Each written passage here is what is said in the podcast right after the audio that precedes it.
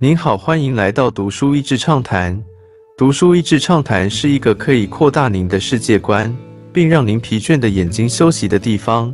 短短三到五分钟的时间，无论是在家中，或是在去某个地方的途中，还是在咖啡厅放松身心，都适合。喜爱音乐的你，不能错过。这是一本读起来让人好快乐的书，同时充满了各种 nostalgia 回忆杀。作者熊如贤是知名的音乐制作人，从八零年代到现在仍活跃。从他分享的不同年代故事，可以感受到他对于流行音乐的真爱。虽然讲的是情感，但故事中是场面的考量和硬功夫都没有少。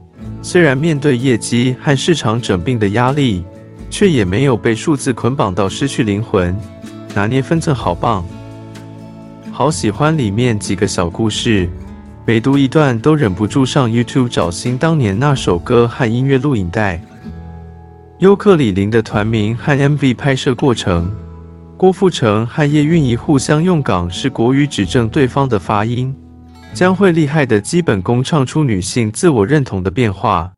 郭英男把原住民的视角唱给世界听，烧肉粽和酒干倘卖无把市井声音带入音乐。滚石和飞碟竞相推出新的偶像歌手，却也英雄惜英雄。哈林与陈庆从做自己，进而不断破框自己。蔡依林被贴标签，却完全不受限于标签。凤飞飞如何敬业的成了台湾人的心肝宝贝？为什么五十那年很难再出现一个周杰伦？而李宗盛终于在数十年后写了给自己的歌。流行音乐中的时代缩影，一年又一年的过去，时代在不断的变化，流行音乐也像是时代的缩影，将那一段时间最独特的风格保留在音乐中。作者曾经与叶启田聊起来，叶启田解析了流行歌曲反映的社会意义。姚苏荣唱的《今天不回家》，六零年代的台湾非常保守。所以今天不用回家是那是最高兴的。沈文成唱的《心事谁人知》，那时候台湾人的社会环境和百姓心情比较郁卒，对自己的前途堪忧。这首歌就唱出大家无奈的心闷。爱拼才会赢，是一九八八年发行的。那时是台湾解严之后，我们都认为戒严就是小鸟都放出来了，大家更要冲，要拼，要为自己赢。同样在一九八八年，是台湾戒严隔一年，正在发生政治交替、示威社会运动，证券和股市史上最惨重的跌幅。台湾社会看来前进了，但自由民主到底会带我们往哪里去呢？这时，三个坚定唱出来的字，好像带来一种笃定的乐观。我知道我的未来不是梦。黑松沙士的广告歌曲让张雨生的声音一炮而红。除了生逢其时的机运之外，背后更是有绝佳的设计包装和歌手唱腔与歌曲本身绝妙的组合。时代在变化，行业也在变化。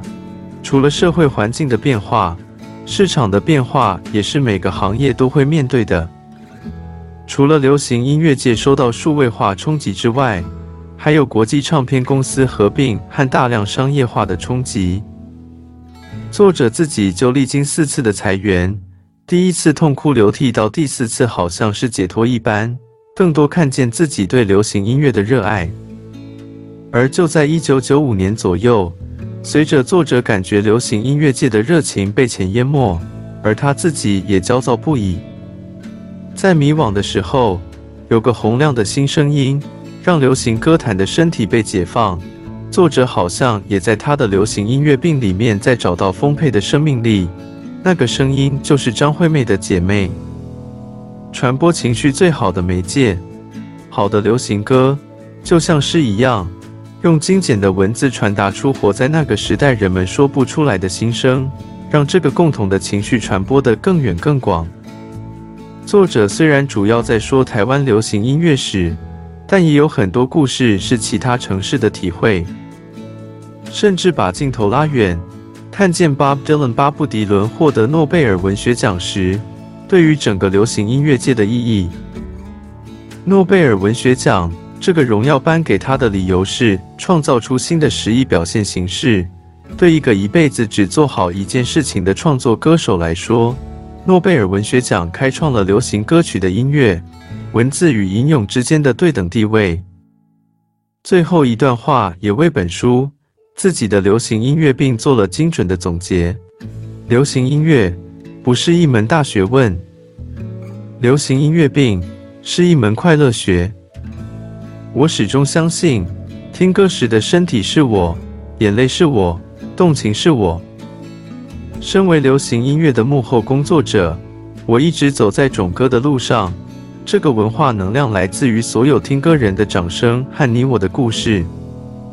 请记得听歌，在歌境里，我们会找到最感动的自己。今天的内容就到此为止了，十分感谢大家收听《读书益智畅谈》节目。如果对我们的内容感兴趣，欢迎浏览我们的网站 dashyz 点 net，或是关注我们的粉丝团“读书益智”，也可以分享给您的亲朋好友。欢迎继续关注我们下一期节目，下次见。